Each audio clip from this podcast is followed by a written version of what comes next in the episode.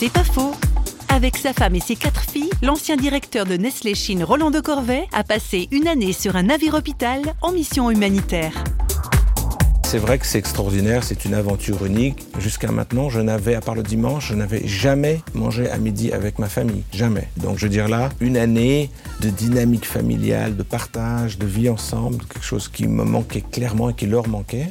Et puis aussi, je crois, une expérience pour nos filles je viens de, milieux modestes, ma femme aussi, et nos filles ont toujours vécu dans un environnement comme très favorisé, avec des écoles privées, cuisiniers à la maison, chauffeurs, euh, femmes de ménage, etc. C'était important de leur redonner un peu une base et de leur montrer qu'il y a des gens qui souffrent. La vie normale, c'est pas notre vie, et qu'il faut aussi donner, il faut aussi partager. Et ça, j'espère du moins qu'elles vont s'en souvenir toute leur vie. C'est pas faux, vous a été proposé par Parole.fm.